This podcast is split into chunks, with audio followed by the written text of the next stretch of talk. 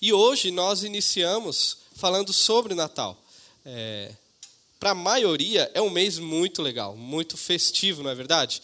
Ah, para mim, eu gosto muito do Natal e para minha esposa, por exemplo, para ela é o mês preferido dela, dezembro. Para a grande maioria, eu sei que rola aquelas conversas, né, de ah, mas é uma data que foi comercializada e barará, mas é, quais datas que não foram comercializadas, né? Ah, normal, isso a gente precisa ser menos chato, né, com essas coisas. E celebrar, celebrar o Natal como igreja e nas suas famílias. Por isso, quando a gente fala de Natal, a gente fala de muitas expectativas. É, o Natal sempre traz para nós grandes expectativas. Eu não sei como que estão, como que estão as suas expectativas para este Natal. É, idealizamos aquele dia, idealizamos o dia lá que vai estar com a família reunida. É, e, e, sonhamos como que vai ser tudo, não é? E, e é um sentimento ah, que vai se é, vai aumentando, é, porque tem a virada do ano, tem a mudança de tudo, né? Vira o ano, a gente tem mais um gás para pensar, planejar, sonhar. É sempre um tempo muito bom. Mas junto com as expectativas, também chegam as frustrações. Ah, e naturalmente, quando a gente fala de Natal, a gente fala de grandes expectativas e de frustrações. Frustrações pequenas e grandes. Frustrações que vão desde comprar uma árvore de Natal ou enfeites, é, não sei se você passou por isso ou está passando. Nós, eu em casa, estamos passando. A gente vai comprar a árvore de Natal, idealizamos, sonhamos com aquilo, com os enfeites. Chega na loja, a gente percebe que o nosso orçamento não chegaria nem perto do que a gente gostaria de ter. Ah, e quando você chega na loja, tem aquela primeira aquela árvore grande e bonita que você precisaria de dois dias ali para descobrir o que tem naquela árvore de tanto enfeite. E aí você olha aquele valor, é mais do que o seu salário. E aí você vai indo, não é? Isso acontece com a gente, isso é vida real, né? A gente vai e a loja coloca de forma proposital para ir nos humilhando, vai assim, já vai até, até chegar a pequenininha, né? Aquela mais raquítica, que quase não tem folha. É o quê? Fazer o quê? Né? Faz parte, né? É ela. Ah, e as frustrações não param aí. Né? No jantar, a gente corta o peru e tem uva passa dentro. A gente não passa, não para aí, família também. Ah, a gente pensa naquele ambiente legal, pô, vai vir não sei o que, a gente vai reunir toda a família, só que aí o marido esquece de comprar o peru, o bacalhau, seja o que for, e ele tem que ir na véspera. Chega na véspera, pega filas quilométricas, não é? No mercado, e ainda não consegue o que gostaria. Chega em casa, a mulher brava, ele bravo pelo que ele passou, a mulher brava porque ele deveria ter feito antes e deixou os moleques com ela e os meninos estavam tocando terror. A tia que fala que viria, mas no final das contas muda o roteiro, não vem ou não traz o que deveria trazer. Ah, o, o, filho, a filha que sonhava em ganhar um computador gamer, por exemplo, e no final ganha um notebook que abre duas abas da internet e olha lá. É, Frustrações, normal, isso é vida. Se você não passou por nenhuma dessas frustrações, você precisa entender o que é o Natal, faz parte. E falar sobre o primeiro Natal também é falar sobre isso, sobre grandes expectativas, mas também grandes frustrações. Havia uma expectativa enorme com a chegada do primeiro Natal. É, isso nos mostra, aponta para algo, que nem sempre que aquilo que nós gostaríamos é o que precisamos. Nem sempre o que eu quero é o que eu preciso. No primeiro Natal, a chegada de Jesus, havia uma expectativa absurda no que aconteceria. É, mas no final das contas, tamanha foi a frustração que levaram Jesus para a cruz. A pergunta é: por que Jesus frustrou tantas pessoas? Não é? Por que, que quais eram as expectativas em Jesus que ele não supriu? Porque até hoje existem pessoas frustradas ou que nem reconhecem Jesus como povo judeu. O que aconteceu no primeiro Natal para que isso se passasse? E eu posso trazer para nós quais são as nossas expectativas em Jesus hoje. Qual é a sua expectativa para o Natal hoje? Queria ir com você para o texto, Mateus, capítulo 1. Vamos ler dos versos 21 ao 23. Mateus, capítulo 1, versículo 21 ao 23.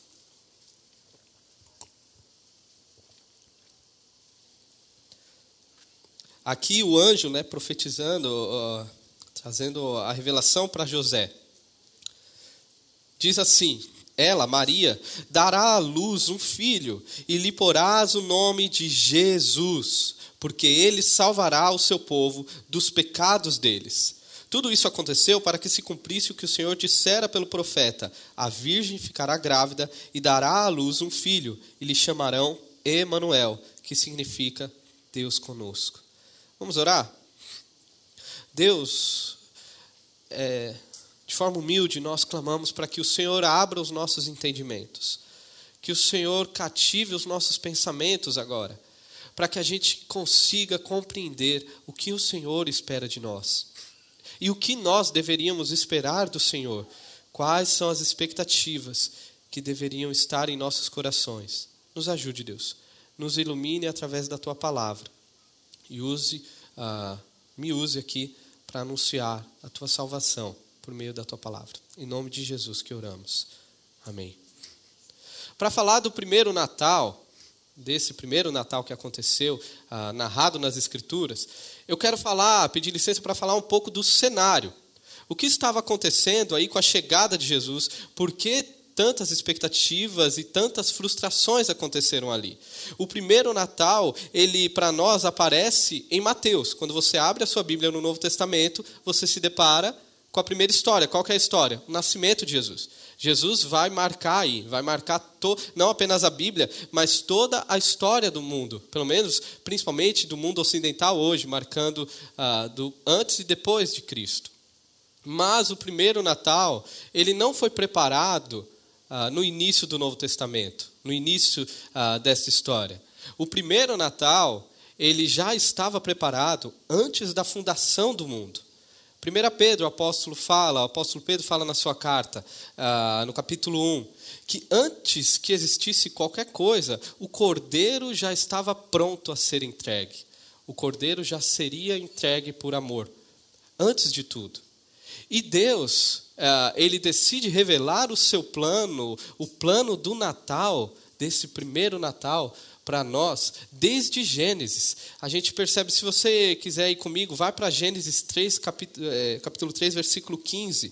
Saia então do primeiro livro do Novo Testamento e volte lá para o primeiro do Antigo. Gênesis 3, versículo 15. Aqui é uma sentença que Deus está dando para Satanás. Ah, houve o pecado, Satanás ludibriou Eva, Eva convenceu Adão, ambos pecaram, e Deus então vai dar sentenças para cada um. E aqui para Satanás ele diz: Porém, inimizade entre você e a mulher, entre a sua descendência e o descendente dela. Este ferirá a sua cabeça, e você lhe ferirá o calcanhar. Este ferirá a sua cabeça Aqui nós chamamos na teologia do proto-evangelho. Ah, o primeiro revelar de Deus do seu plano redentor na história. Começa em Gênesis. Natal não era um plano B na história. E essa promessa, ela continua sendo é, proclamada e continua sendo buscada pelos judeus durante todo o Antigo Testamento. Os profetas anunciando a vinda do Messias. Este texto, por exemplo, em Mateus 1, 21 a 23, quando ele diz ah, que o profeta disse: A Virgem Maria ah, ah, ficará grávida e dará à luz um filho, no caso a Virgem, né? E lhe chamarão Emanuel isso daqui quem disse foi o profeta Isaías, há muito tempo atrás, antes da vinda de Jesus. Outros profetas estão avisando a Israel: olha, essa profecia vai acontecer, Deus está preparando, é, vai vir o redentor, o Messias prometido. Então Israel aguardava isso. Ao mesmo tempo, em toda a sua história, mais de um milênio de história em Israel, eles não conseguiram se salvar.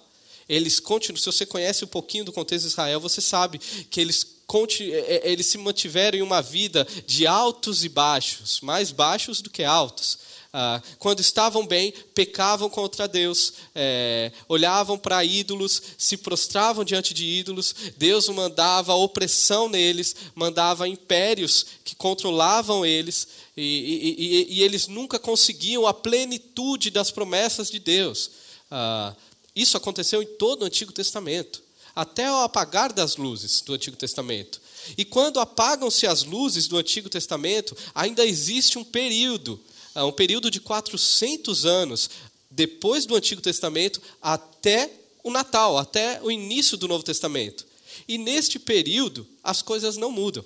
Israel continua com as suas expectativas na chegada do Messias, mas com grandes frustrações. Israel continua sob, é, o, sobre o império, ah, sofrendo, subjugado por impérios pagãos.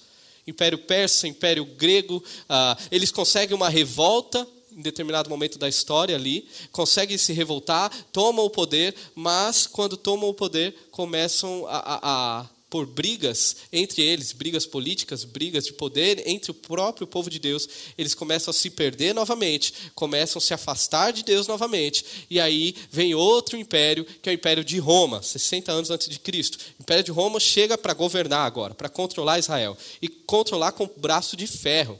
Não era fácil a vida dos, israelitas, dos judeus. Roma decide deixar os israelitas, os judeus, na sua terra. Porém, eles comandavam tudo. Eles que diziam quem eram os líderes, tanto que Herodes, Pôncio Pilatos, que a gente vê na história de Jesus no início, eram fantoches de Roma. Eram judeus, mas fantoches. É, Roma que dizia. Os saduceus, que eram os líderes religiosos da época, quem decidia quem seriam esses líderes era Roma também. Roma continuava governando. E os israelitas perceberam, o povo judeu percebeu que eles nunca saíram do cativeiro. Eles não conseguiram alcançar as promessas, eles não conseguiram salvação. Eles não conseguiram.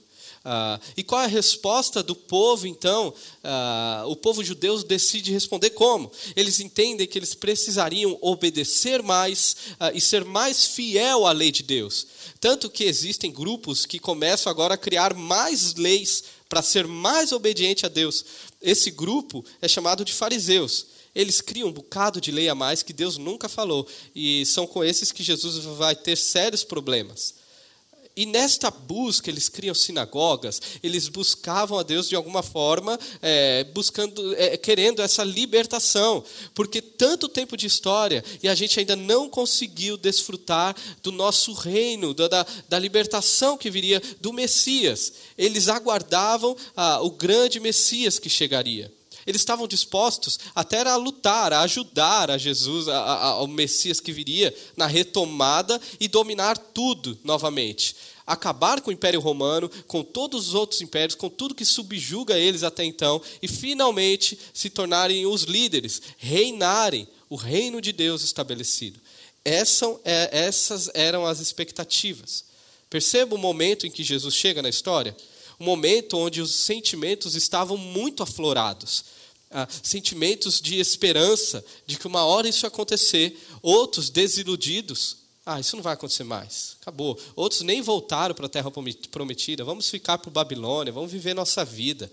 É, ao mesmo tempo, sentimentos de raiva, de ódio contra os ímpios, contra, contra o governo romano, com todas as maldades que eles estão sofrendo. Eles estavam esperando o rei vitorioso que viria. E aí começam as frustrações.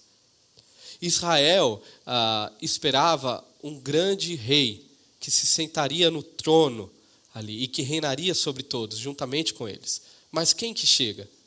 Chega um bebê. Um bebê que já por si demonstra é, é, é a, a, a, a, aparência né, da, da, do ápice da fragilidade humana. Chega um bebê. Para piorar, um bebê pobre. Vem de um casal pobre, que não tem sobrenome. José da Silva, Maria da Silva. Eu também sou da Silva, então não fiquem chateados. É, sem, sem muita história. Ah, não fazia parte, essa família não fazia parte do clero religioso. Os líderes religiosos nem conheciam.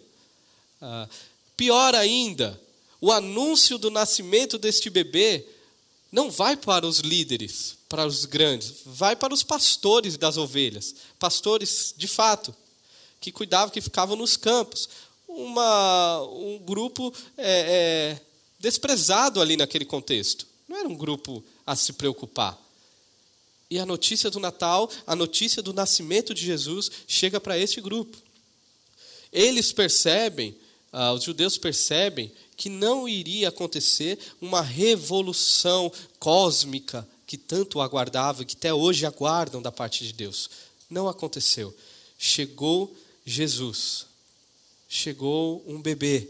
Chegou aquele que não iria dominar Roma, mas queria ser o que Israel nunca foi bênção para todas as nações. Jesus veio fazer o que Israel nunca conseguiu fazer. Israel nunca conseguiu obedecer. Israel nunca conseguiu ser bênção para todas as nações, de fato. É, sempre Israel caiu. E chega Jesus. Ah, e nós? Quais são as nossas expectativas para este Jesus? Israel, eles queriam um rei vitorioso para vencer tudo e a todos, mas o que eles precisavam era de alguém que os salvasse deles mesmos. Eles precisavam de um salvador deles mesmos. Lembra da lição do Natal que eu falei no início? Nem sempre aquilo que queremos é aquilo que precisamos. Israel precisava de um salvador, ah, não necessariamente naquele momento de um rei vitorioso que iria guerrear com eles. O que nós esperamos do Natal? Quais são as nossas expectativas? Será que o presente que esperamos da parte de Deus é o que precisamos? Será que de fato precisamos daquilo que gostaríamos de ter? Corremos um sério risco, irmãos. Foi o risco, foi, na verdade, foi o erro que Israel caiu. Israel, nas suas grandes expectativas, forjou, idealizou um Jesus particular deles. Um Jesus que resolveria os seus problemas. Um Jesus que deveria ser assim e não assado. Um Jesus que deveria seguir esta narrativa e não a que ele veio seguir. Por isso que os judeus se frustram tanto com Jesus. É, nós corremos esse risco de criar um ídolo, de criar um Jesus particular. Um Jesus que tem mais a ver com o solucionador dos, das minhas demandas do que necessariamente com Jesus que é Deus, com Jesus que veio. É, nós desenhamos o Jesus que queremos, isso é um grande perigo. E isso nas Escrituras é chamado de idolatria. Como eu falei alguns domingos atrás, muitas vezes o domingo é o principal dia de idolatria dos crentes, porque nós chegamos e adoramos um Jesus desconhecido, reafirmamos o nosso compromisso para um Jesus desconhecido, que tem mais a ver com a gente. Precisamos voltar os nossos corações para quem Jesus é. E Natal ah, nada mais é do que isso a oportunidade de realinharmos os nossos corações com quem é Jesus, com o que de fato ele veio fazer e continua fazendo na história. Então, para responder à pergunta, o que esperar do Natal? Nós usamos o nosso texto, o texto de Mateus 1, 21, que diz assim: Ela dará à luz um filho, e lhe porás o nome de Jesus, porque ele salvará o seu povo dos pecados deles. Qual é a máxima do Natal, então? A máxima do Natal é que Deus age para salvar o seu povo. O Natal é isso, é Deus agindo para a salvação. E na verdade, sempre foi e sempre será, e, e é hoje, a salvação é parte, é, é, é obra de Deus. Sempre é Deus agindo.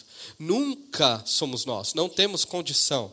Uns podem confiar em cavalos, em carros, podem confiar em status, em é, personagens políticos, uns podem confiar ah, em suas condições, em suas performances, podem confiar em governadores intrépidos, podem confiar em qualquer coisa, mas nada destas coisas sejam separadas ou juntas tem condição de libertar o homem do seu principal problema. Nada disso pode nos salvar. Por isso que Deus dá o nome aqui. Perceba, o nome Jesus, e lhe porás o nome de Jesus. O nome Jesus era um nome comum na época, ah, que significa Deus salvará, Deus salva, Deus salvador. Era um nome comum usado a tradução que nós colocamos como Jesus, é Yeshua, tanto serve para Jesus como, por exemplo, para Josué. É a mesma coisa, é o mesmo nome. É, e talvez o povo de Israel esperava o quê? Um Josué, um líder de batalha, um guerrilheiro. Mas a salvação aqui que Deus oferece não era a salvação que o povo esperava, que o povo judeu estava esperando. A salvação é salvação dos nossos pecados. A salvação aqui é a salvação da maior crise que temos na nossa vida a crise vertical para com Deus. Você quer perceber ah, como isso nos afeta? Às vezes olhamos para os nossos relacionamentos, eles não estão legal, legais. Ah, muita briga no casal, ah, pais que não têm sido ah, o que deveriam ser para os seus filhos, filhos que não conseguem honrar seus pais, ah, pessoas que estão cada vez mais é, é, bravas, cada vez mais mentirosas, uh, cada vez mais frias uma para com as outras. É, qual é o maior problema de tudo isso? Não é o que vemos. O maior problema é um problema vertical, de relacionamento com Deus. Quando nos falta relacionamento com Deus, as fragilidades são nítidas na nossa vida. Quando me falta relacionamento com Deus, coitada da minha esposa. Ela percebe, ela é a primeira a perceber que me falta relacionamento com Deus. É, eu acredito que seja assim também na sua vida, no seu, no seu contexto familiar. Cristo veio para nos salvar do maior problema que existe para nossa, para, na, na nossa vida. E qual era o problema dos judeus? Porque eles sempre olhavam para fora. Eles sempre estavam preocupados com o que Deus faria com os outros com as circunstâncias. Os judeus queriam que Deus viesse e acabasse com o Império Romano, que desse vitória, que uh, livrasse eles dos inimigos, que desse a terra, uh, que finalmente eles pudessem reinar. Os judeus sempre estavam preocupados com o que vem de fora. Sendo que o principal em toda a narrativa bíblica sempre foi o que há em nós, dentro de nós. Ah, estas coisas, sim, Deus age, Deus ah, trouxe promessas para o povo de Deus e cumpriu, ah, Deus faz. Mas o principal nunca foi isso, o principal sempre foi o que estava acontecendo dentro deles. A principal luta que eles deveriam travar era dentro do coração deles. E é a luta que nos coloca de joelhos, que nos humilha. O pecado tem esse poder. E sabe qual é o problema do pecado? É que nós não conseguimos vencê-lo não tem como resolver essa questão. Ah, se você, você com certeza sabe disso. Como é difícil dizer não, como é difícil lutar. É uma luta diária, o tempo todo dizendo não, dizendo não, e um dia a gente cai, no outro a gente luta. A gente não consegue pela nossa força. Nós definitivamente precisamos de um Salvador maior que a gente, maior que tudo isso aqui. Nós precisamos de um Salvador. Um Salvador maior do que a igreja, maior do que pastor, maior do que presidente, maior do que as nossas finanças. Nada disso consegue nos salvar do pecado. E o que é o pecado? O pecado, ele é a mesma coisa que aconteceu lá no Éden.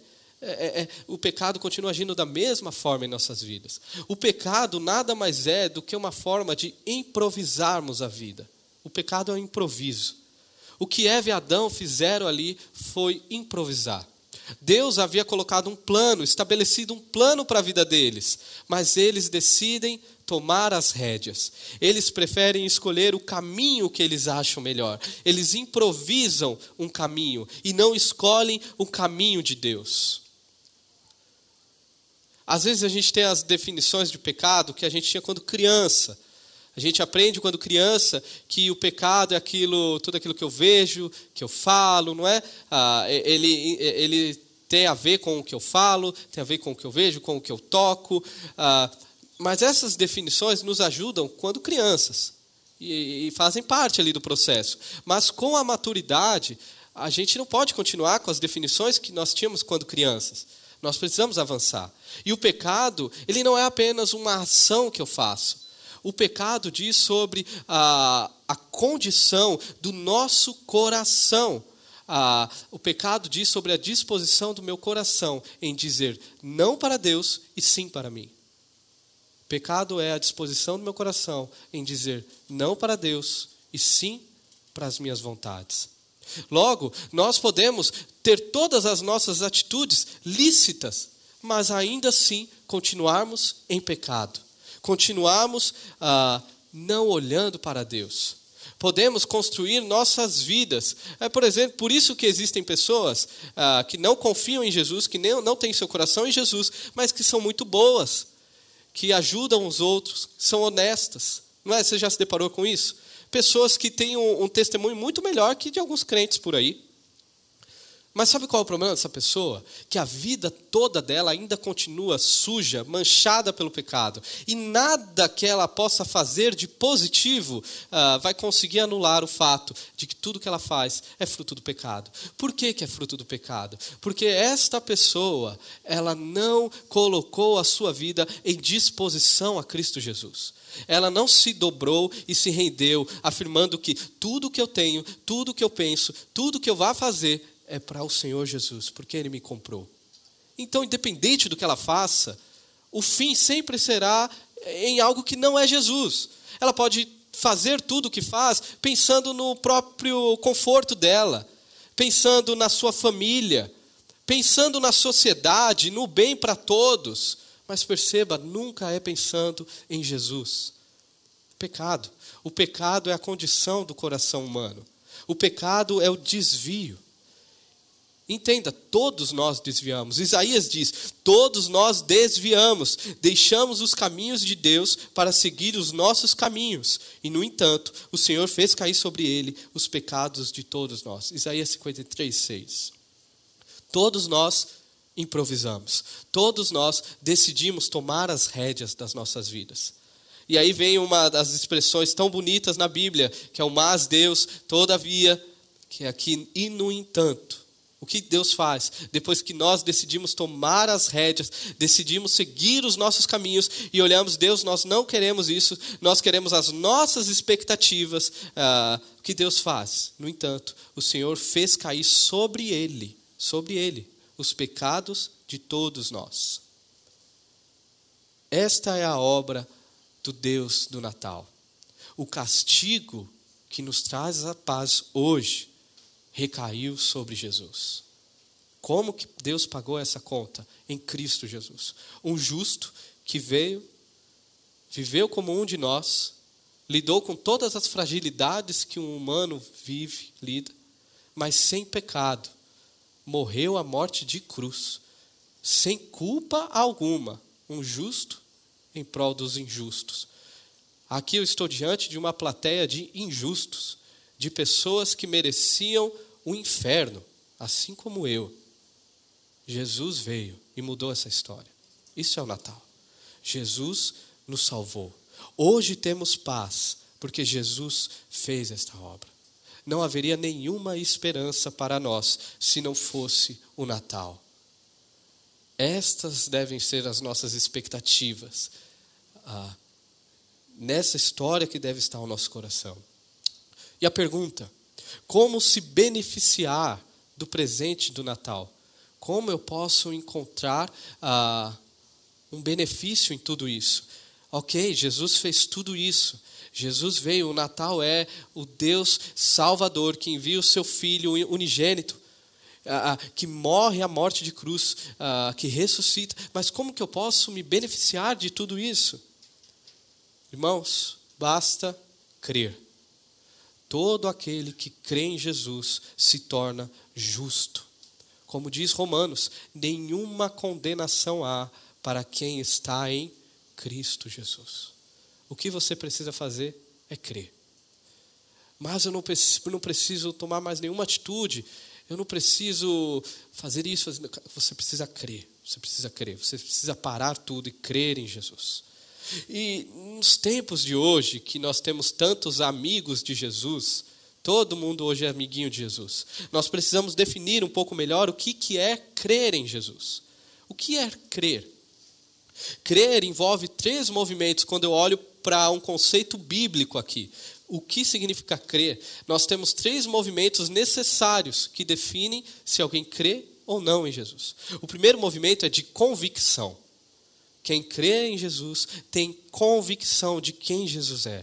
Quem crê sabe que Jesus veio, que a, a, obra de Deus foi a entrega do seu Filho Jesus, que veio como um de nós, nasceu 100% Deus, 100%, ou melhor, totalmente Deus, totalmente homem, viveu essa vida, se entregou como por, nós, morreu a pior das mortes que poderia morrer, uh, se tornou maldição por nós, assumiu toda a culpa do pecado que deveria recair sobre nós, mas ressuscitou no terceiro dia, ah, está aos céus com, com Deus, Pai, está sentado e preparando lugar para nós, que um dia reinaremos eternamente com esse Deus. Você crê? Você tem convicção nisso? Você consegue declarar isso? Eu estou convicto nesse Deus, nesse Jesus. Não é apenas convicção, convicção e confiança. Eu não apenas tenho essa convicção, mas eu confio toda a minha vida a esse Jesus. Eu confio completamente nele. Eu não quero mais depender da minha performance na minha vida. Eu não quero mais depender de qualquer outra coisa que possa me trazer paz. Eu quero confiar toda a minha vida a Jesus, ao Jesus de Nazaré, ao Jesus Senhor dos Senhores, Rei dos Reis. Você confia a sua vida? É, há uma entrega total neste Jesus. E o terceiro movimento que é necessário para que haja de fato essa crença em Jesus é o compromisso. Eu tenho convicção, eu confio e eu agora então assumo um compromisso com Jesus. Um compromisso de obediência, de ouvi-lo, de amor, amor de amá-lo acima de tudo e acima de todos. Um compromisso uh, de conhecê-lo por meio da sua palavra um compromisso que não pode ser anulado pelas circunstâncias da vida. Não é porque hoje está tudo bem que a gente ama Jesus, ou porque hoje tá, as coisas estão ruins que a gente vai buscar Jesus. É um compromisso ah, que move os nossos corações. Você crê em Jesus? Perceba, crer não é algo subjetivo. Crer envolve esses três movimentos: convicção, confiança e compromisso. Basta você fazer isso. Se você quer receber o presente de Jesus, o presente do Natal, basta você fazer isso. Você lembra de João 3, versículo 16? Porque Deus amou o mundo de tal maneira, me ajude, que enviou seu Filho unigênito, para que todo aquele que nele crê não pereça, mas tenha a vida eterna. Para que todo aquele que nele crê para que todo aquele que nele crê. Ah, Pedro, mas qual é o caminho para aqueles que não creem em Jesus? Infelizmente, o caminho para aqueles que não creem em Jesus é uma vida de improviso.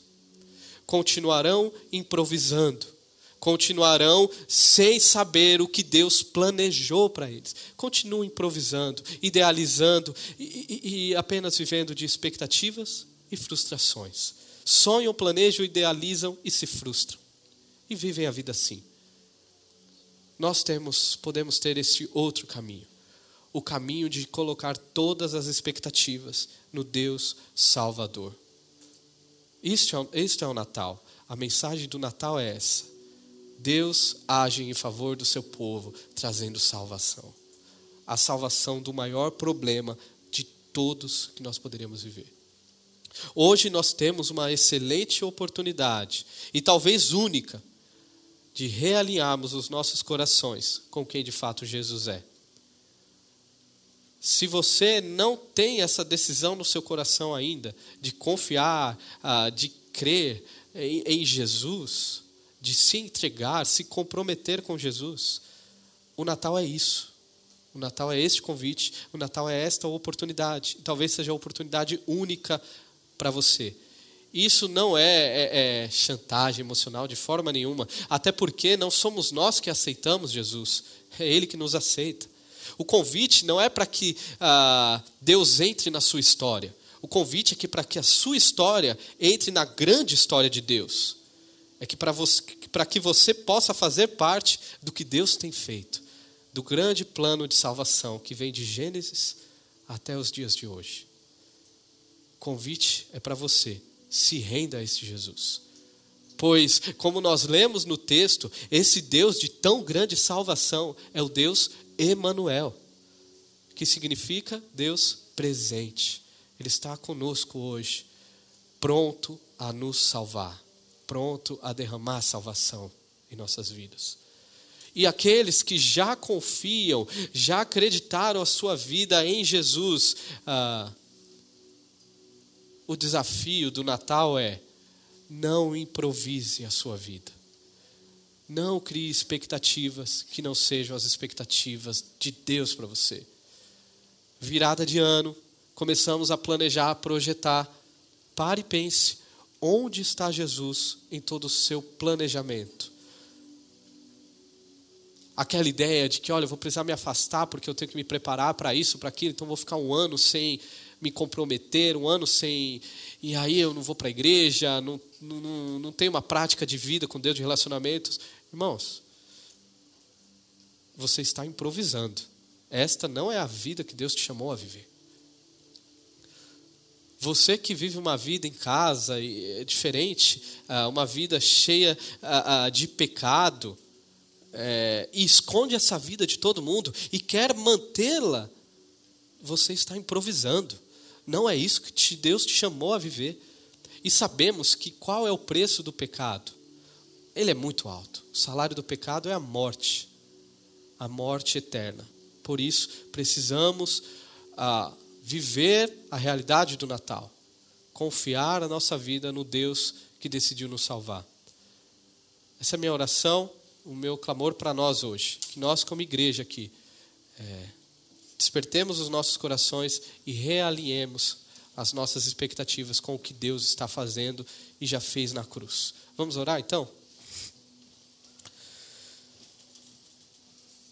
Senhor, seria totalmente plausível se o Senhor decidisse para nós um futuro de inferno, um futuro de morte, de condenação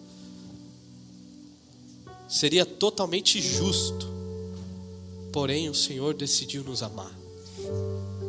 Como falamos aqui na ceia, o Senhor decidiu entregar o seu filho Jesus.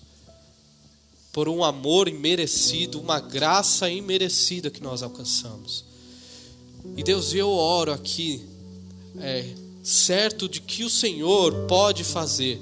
Eu oro para que, se há corações aqui ah, que andam perdidos em tantas expectativas e frustrações ah, que não vêm do Senhor.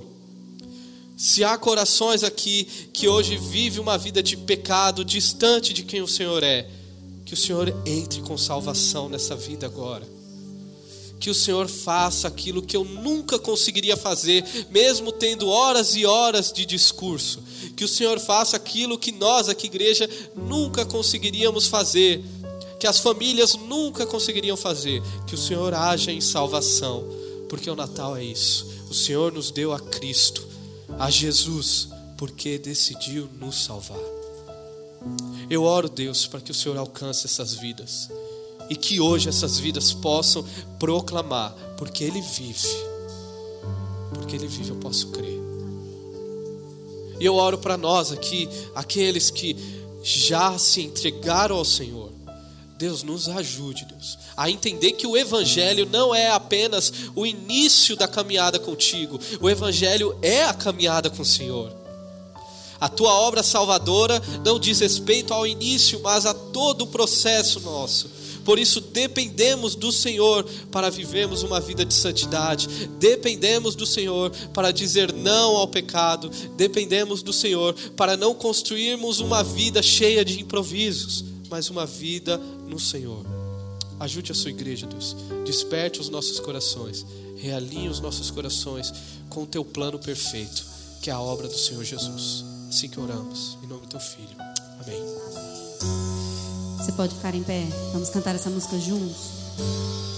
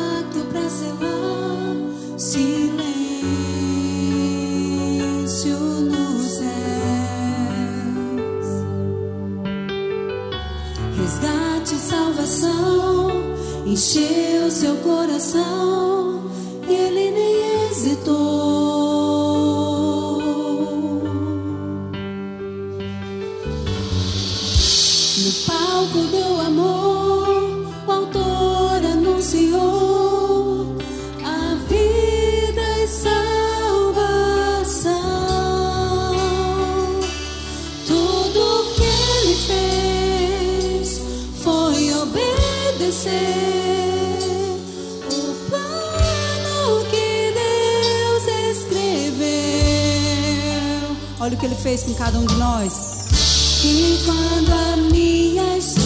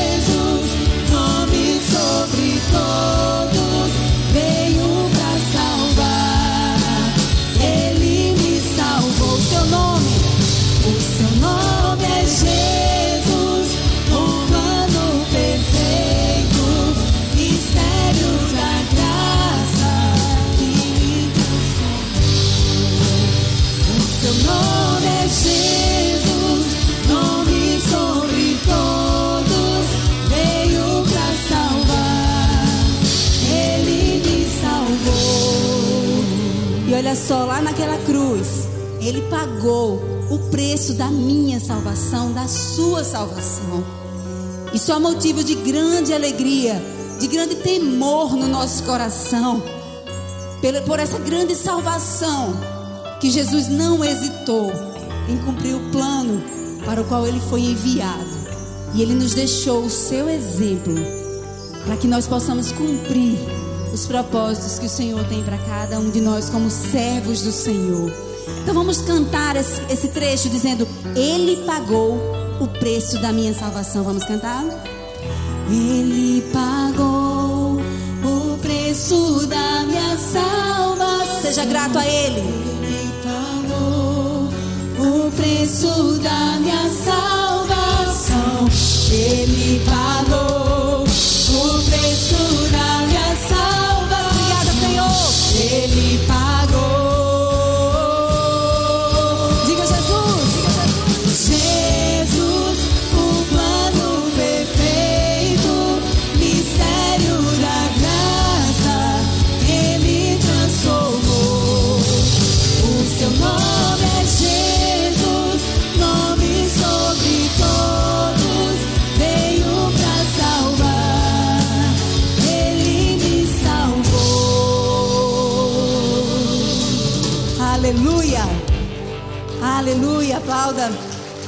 Deus é bom e maravilhoso.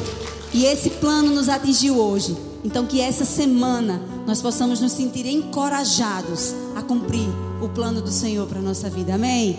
Que Deus nos dê uma semana de paz na presença dEle. Amém.